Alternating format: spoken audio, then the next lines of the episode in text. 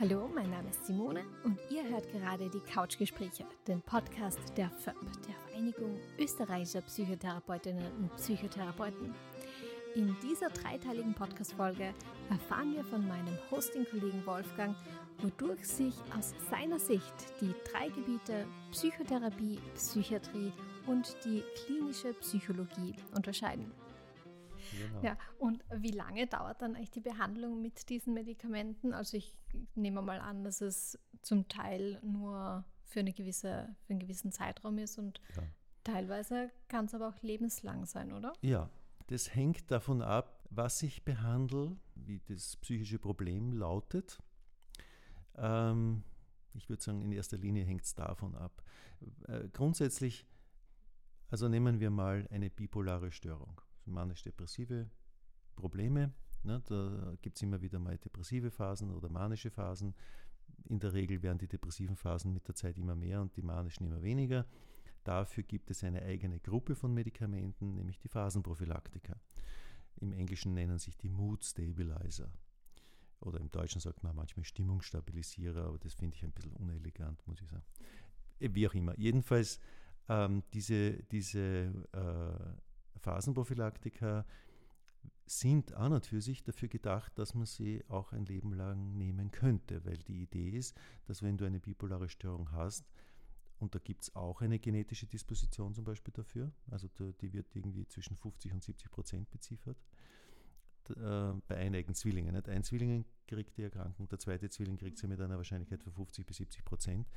Ähm, da würde man an und für sich zumindest jahrelange Therapie empfehlen. In aller Regel muss man sagen, ist es so, dass die Leute nach einer gewissen Zeit, nehmen wir mal an, das Medikament wirkt sehr gut und die haben gar keine Stimmungsprobleme mehr, dann denken sie sich irgendwann klarerweise nach Jahren, brauche ich das überhaupt noch? Nicht? Ich, mir es gut, ich habe nie wieder Phasen gehabt, alles ist bestens, äh, nehme ich das Medikament nicht sinnloserweise. Nicht? Und dann muss man halt schauen, ob man mal einen Reduktionsversuch macht oder so und schaut, ist die Person weiterhin stabil oder nicht. Aber wenn das nicht ist, dann würde zum Beispiel das eine, könnte das eine lebenslange Behandlung sein. Mhm. Ähm, und eben zum Absetzen von Psychopharmaka. Ähm, ich nehme mal an, es ist nicht so gescheit, wenn man sich selbst denkt, okay, mir geht es jetzt eigentlich eh wieder gut, ähm, ich lasse die Tabletten jetzt weg. Von Psychiatrie-Seite, beziehungsweise ich glaube von Seiten der Medizin generell, ist, ist, wird es nicht für eine gute Idee gehalten, weil natürlich, man belügt sich ja auch selber manchmal. Nicht? Man möchte ja vielleicht, die Leute nehmen ja nicht unbedingt alle gern Medikamente, weil das so super ist, sondern die wollen natürlich auch die Medikamente wieder loswerden. Klar. Na, das ist ja mühsam. Du musst jeden Tag daran denken, dass du es nimmst.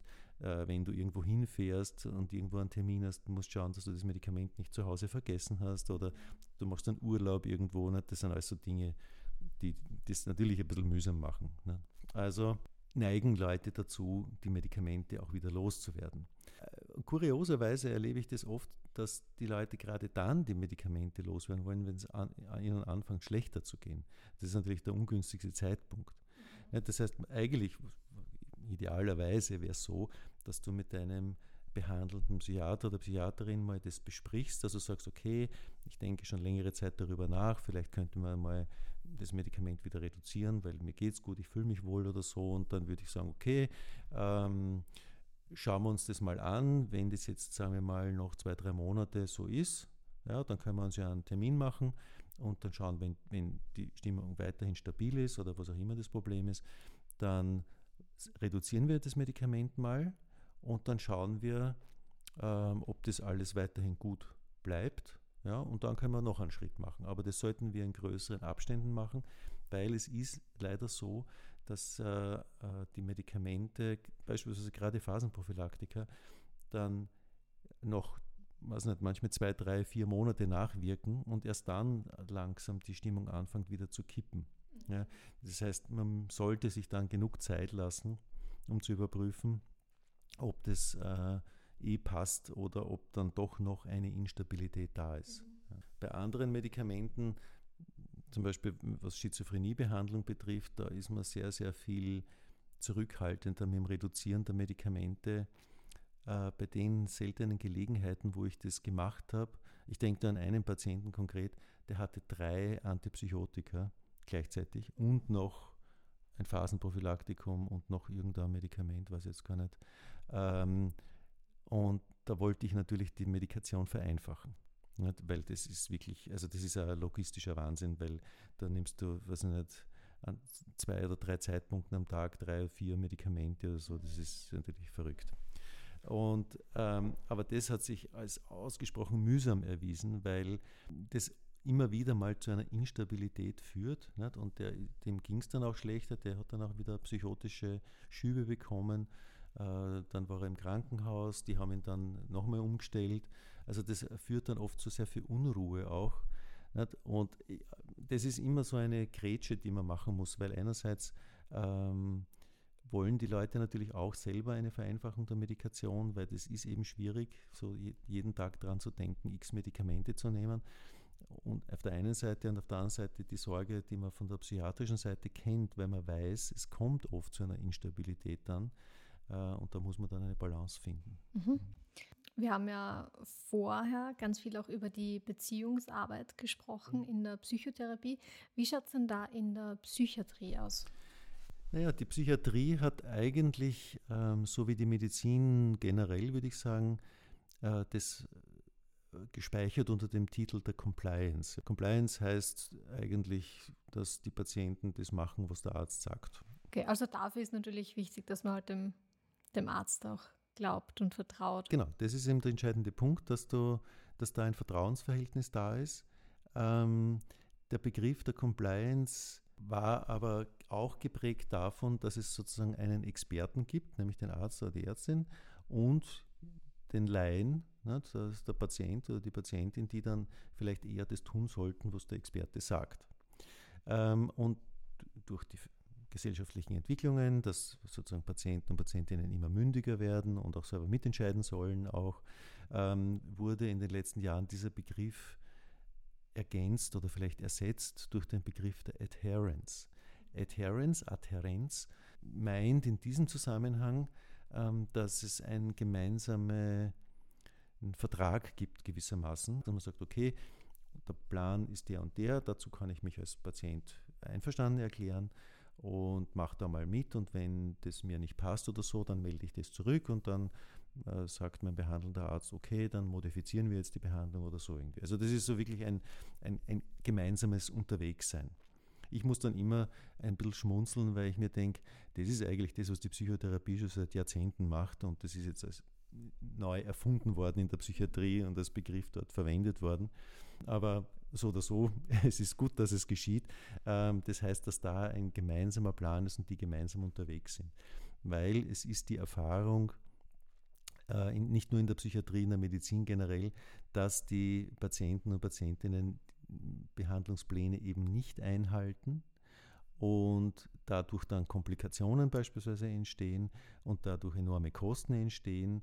Also man schätzt, dass 40 Prozent oder vielleicht sogar 50 Prozent aller Medikamente, aller Medikamente, also auch was Internisten verschreiben, also im Mistkübel landen. Das, das sind Milliarden Euro nur in Österreich allein. Ja? Also natürlich versucht man das zu äh, vermeiden, zu verhindern, äh, indem man eben eine bessere äh, Beziehung hat zwischen Arzt und Patient. Ja. Ähm, interessanterweise, nämlich fällt mir gerade ein, das ist eben nicht nur ein Thema in der Psychiatrie. Beispielsweise, in, ähm, da komme ich vielleicht auch auf das Verhältnis von Psychiatrie zu Psychotherapie zurück. Wenn du dir, sagen wir mal, den Fuß brichst, Unfallchirurgie, kommst du auf die Unfallchirurgie und die äh, schrauben dir den Fuß zusammen oder gipsen ihn dir zusammen oder so, je nachdem. Okay. Der Teil, das wäre dann der medizinische Teil, der unmittelbar medizinische Teil, oder in dem Fall der Teil, der für die Psychiatrie, der für den die Psychiatrie zuständig ist, nämlich dass, dass da akut eine Behandlung stattfindet, um dich zu stabilisieren. Und dann, und das ist auch, was zum Beispiel oft in der Unfallchirurgie übersehen wird, dann ist die Sache noch nicht erledigt. Dann ist die Operation erledigt, okay. Aber dann muss einmal eine Wundheilung stattfinden und die Person muss den Fuß wieder ordentlich belasten äh, und die Muskeln müssen aufgebaut werden und all diese Dinge. Dafür braucht es Compliance, dafür braucht es Zusammenarbeit, von mir aus Adherence. Ja. Dann braucht es eine Zusammenarbeit, dass der dann auch wieder bei Zeiten gehen kann und dass das gut funktioniert und dass es da keine Komplikationen gibt, nicht? Wundheilungsprozessstörungen äh, oder dass der Knochen nicht gescheit zusammenwächst oder dass sich den gleich wieder bricht oder so irgendwas.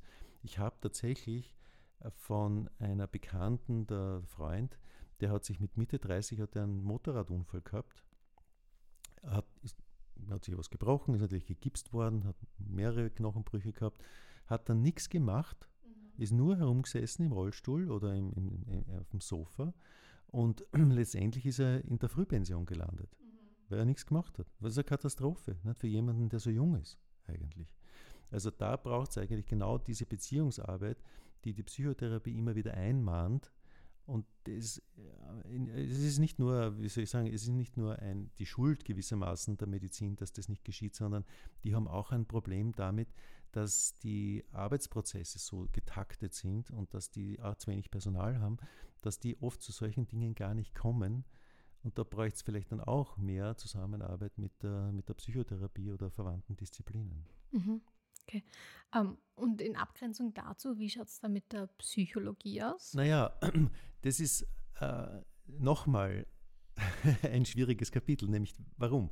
Ähm, also Psychologie, muss man sagen, ist ja eigentlich ein viel zu weiter Begriff. Es gibt ja ganz verschiedene Arten von Psychologie. Äh, Verkehrspsychologie, Personalpsychologie, Wirtschaftspsychologie, Werbepsychologie und, und, und der Bereich, der hier äh, gemeint ist, ist eigentlich die klinische Psychologie. Ja, also das heißt, die beschäftigt sich dann mit klinisch relevanten Problemen, wie das halt in der Klinik, beispielsweise im Krankenhaus, der Fall ist. Nun, in der, in der letzten Zeit meint diese klinische Psychologie, sie könnte auch Krankenbehandlungen durchführen, so wie das die Psychotherapie macht. Das ist aber eigentlich eine recht konfuse Geschichte, weil die Psychologie traditionellerweise eher wie die Psychiatrie funktioniert. Ne? Die sucht auch nach Symptomen und hat das auch im Fokus ihrer, ihrer Ausbildung. Also die machen eine Ausbildung, die klinischen Psychologen und Psychologinnen, und werden dann ja auch darauf trainiert, Symptome zu erkennen. Auch zum Beispiel mit Testverfahren machen die das. Ne? Da gibt es ja, ich habe das ja schon erwähnt, ne? diese Depressionsskalen oder es gibt äh, Schizophrenie-Skalen und Zwangsskalen und und und. Und das, was die Psychotherapie tut, was die klinische Psychologie aber nicht gelernt hat, ist diese Beziehungsdiagnostik und Beziehungsbehandlung. Ja, das heißt, ähm, die, bisher klassischerweise hat die klinische Psychologie immer die Psychiatrie unterstützt und gar nicht die Psychotherapie. Also zum Beispiel, wie ich noch meine Ausbildung gemacht habe im Krankenhaus, war das so, dass es eine klinische Psychodiagnostik gibt. Ne? Das ist eigentlich die klinische Psychologie gewesen. Und diese klinische Psychodiagnostik hat dann ähm, auch zum Teil zu Forschungszwecken die Leute getestet vor einer Behandlung. Da gab es dann einen Turnus von acht Wochen, ne, vor der Behandlung und nach der Behandlung. Und da hat man gesehen, okay, die Dinge haben sich so und so verbessert auf dieser symptomatologischen Ebene, ne, was, also was die Symptome betrifft. Diese Symptome sind besser geworden, die sind nicht besser geworden. Das ist eigentlich der Fokus der klinischen Psychologie. Und das war auch immer das angestammte Aufgabengebiet der, der Psychodiagnostik oder der klinischen Psychologie, das zu tun.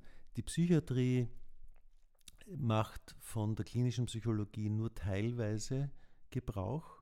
In der Erwachsenenpsychiatrie sehr wenig eigentlich, muss man sagen, außer wie gesagt zu Forschungszwecken. Ich finde, bei Kindern und Jugendlichen hat die klinische Psychologie eine wichtige Aufgabe, weil ich würde zum Beispiel keine ADHS-Diagnose stellen, ohne dass ich dann eine klinische psychologische Testung mache. Ich würde keine äh, Autismus-Diagnose stellen, ohne dass ich eine klinisch-psychologische Testung mache.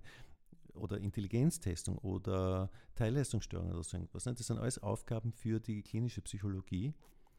Da ist sie wichtig, weil sie da ein objektives Bild herstellt. Mhm. Und ich schätze mal, gerade bei Kindern und Jugendlichen, weil die vielleicht weniger reflektiert ja. sind, weniger genau.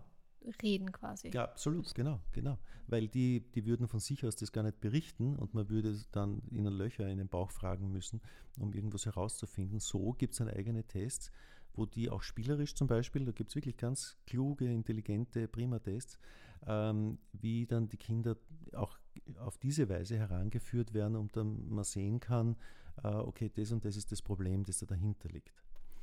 auch da meine ich, dass das ergänzt werden müsste um eine Beziehungsdiagnostik, weil gerade bei Kindern die Beziehung ein wesentlicher stabilisierender oder destabilisierender Faktor sein kann.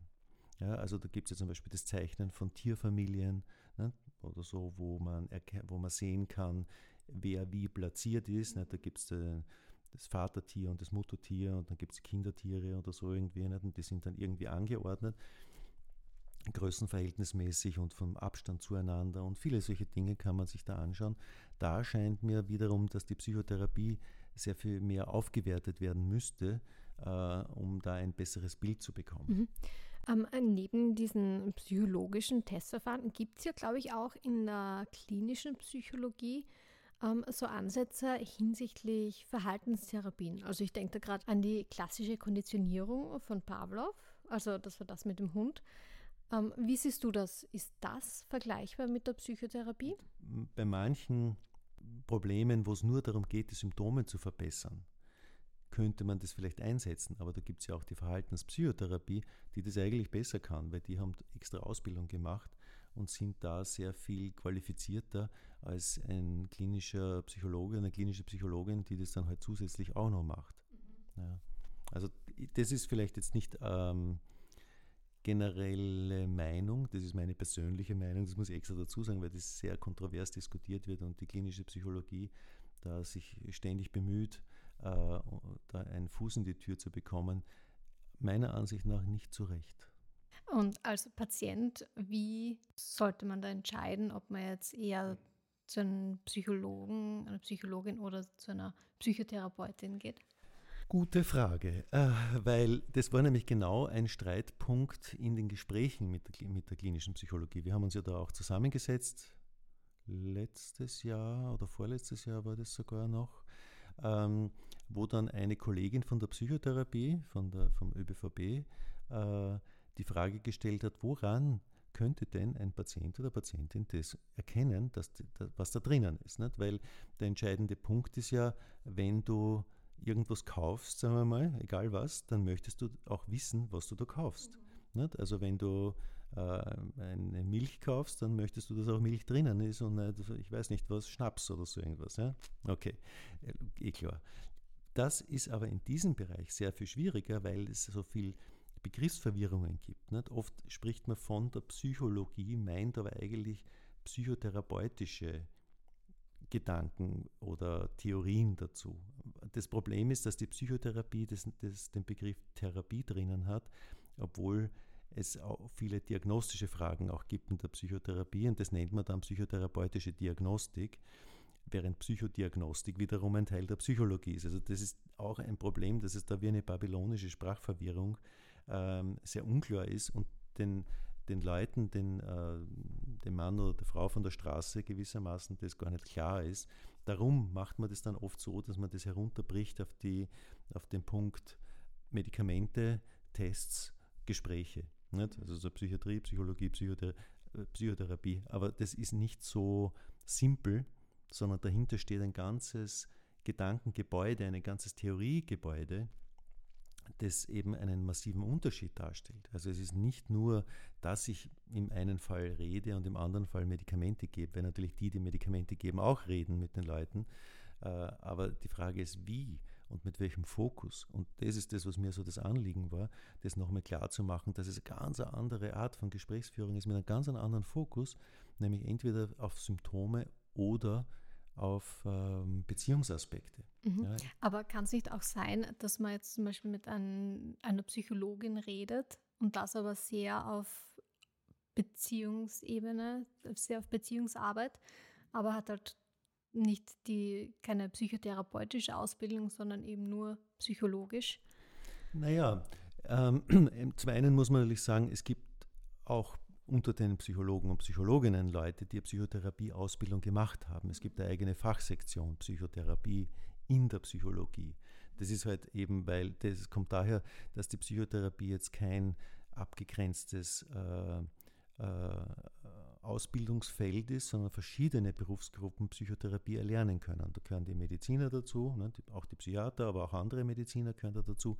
Da gehört die Psychologie dazu, da gehört die Pädagogik dazu, sogar Theologen und Theologinnen können eine Psychotherapie-Ausbildung machen und, und, und. Da gibt es verschiedenste Quellenberufe, Grundberufe, auf denen aufbauend man dann eine Psychotherapie-Ausbildung machen kann. Aber der Fokus der Psychotherapie wird, ist dadurch äh, kommt dann äh, auf ganz besondere Weise herein, verändert auch den Blick der Leute, die in Ausbildung sind, auf Menschen. Ja, weil ich dann eben einen ganz anderen Aspekt fokussiere, weil das, die Symptome sind oft sehr vordergründig, das ist das, was man gleich beobachten kann. Nicht? Jemand verhält sich komisch oder jemand weiß nicht, sperrt zehnmal die Haustür zu, auf und zu, nicht? da sehe ich schon, okay, das wird eine Zwangsstörung sein, aber was dahinter liegt, kann ich ja gar nicht sagen. Das ist die Aufgabe der Psychotherapie und das muss man extra erlernen. Du kannst natürlich auch in der Psychologie Gespräche führen, aber was ich oft erlebe, ist, dass dann der Fokus ist auf ähm, etwas zu beseitigen. Und das erzeugt dann oft so ein Leistungsgefühl bei den Patienten und Patientinnen, das sollte ich jetzt hinkriegen und kriege es aber nicht hin und ich weiß nicht, warum ich es nicht hinkriege. Und das macht dann oft die Schwierigkeiten. Ja? Also, äh, und da braucht es dann aber eigentlich ein psychotherapeutisches Verständnis, denn das hat eine Funktion. Wenn etwas nicht gehen kann, wenn ein Problem nicht verschwinden kann, dann hat es eine Funktion.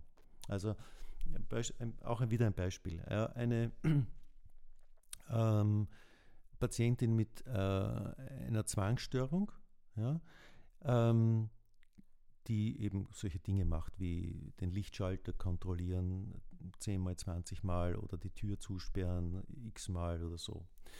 Und wenn ich das jetzt psychotherapeutisch mir anschaue, dann ist es zu einer bestimmten Zeit entstanden und hat bestimmten Hintergrund.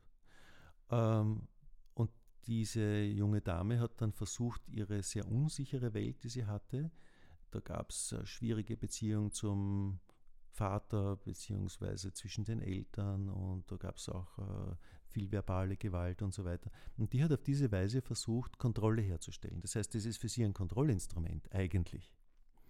Ist vielleicht jetzt keine klassische Zwangsstörung, da gibt es auch noch andere Formen von Zwangsstörungen, aber bei der war das so.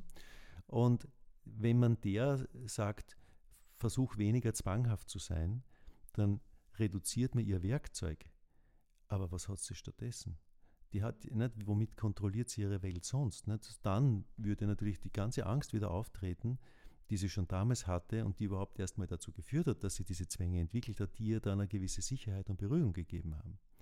Ja? Und wenn ich jetzt am Symptom bleibe, äh, und sagen wir mal von der Psychologie-Seite aus, dann versuche ich das zu reduzieren. Da gibt es auch eigene Therapieverfahren. Es gibt halt diese Y-Box-Skala, wo man sagt, es ist benannt nach zwei Herren, dass man sagt, okay, von zehnmal diese Zwänge machst du das, kannst du es einmal unterbrechen oder zweimal unterbrechen, schauen wir mal, dass du es dreimal unterbrechen kannst oder viermal unterbrechen kannst. Da arbeitet man direkt am Symptom.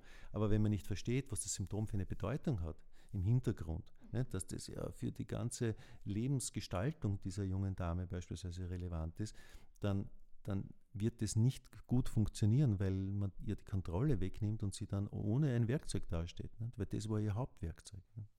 Gut. Ich hoffe, das war jetzt ganz gut abgegrenzt. ich hoffe es auch. klar.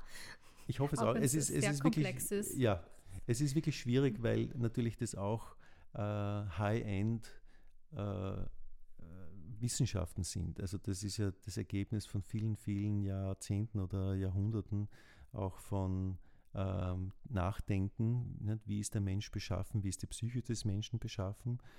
Ähm, natürlich ist auch die Frage, wie ist das Gehirn des Menschen beschaffen, das gehört auch da hinein, nicht? weil die Frage ist ja auch, auf welcher Ebene ist ein Problem angesiedelt. Es kann ja durchaus sein, dass es auf der Ebene der Synapsen angesiedelt ist oder es kann sein, dass es auf der Ebene der Netzwerke angesiedelt ist oder auf der Ebene der Hirnhemisphären oder verschiedener Teile von Gehirnstrukturen. Das finden wir auch immer wieder, wenn Leute einen Tumor haben oder wenn sie äh, Multiple Sklerose haben oder solche Sachen, kann ja das auch mal dazu führen, oder eine Stoffwechselstörung, nicht? der Klassiker ist ja äh, die Schilddrüsenerkrankungen, die können ja natürlich auch solche Symptome machen. Also das ist natürlich super komplex, das stimmt. Ja? Weil du vorher gefragt hast, nicht, wie orientiere ich mich als Patient oder Patientin? Ich würde raten, wirklich zuerst mal zu einem Psychiater oder einem Psychotherapeuten, Psychiaterin, Psychotherapeutin zu gehen und sich das mal von der Seite anschauen zu lassen.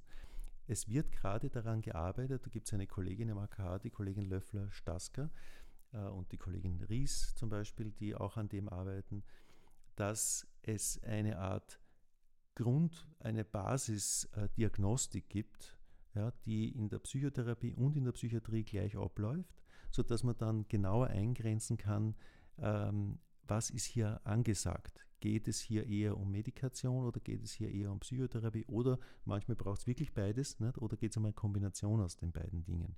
Aber ich glaube, da müssen sich die Disziplinen erst zusammenraufen und mal schauen, können wir einen solchen gemeinsamen Prozess aufsetzen, ja, sodass Patienten und Patientinnen, egal wohin sie gehen, jetzt zumindest egal, ob sie jetzt zur Psychiatrie oder Psychotherapie gehen, sicher sein können, dass da eine ordentliche Bestandserhebung, eine ordentliche Diagnostik stattfindet.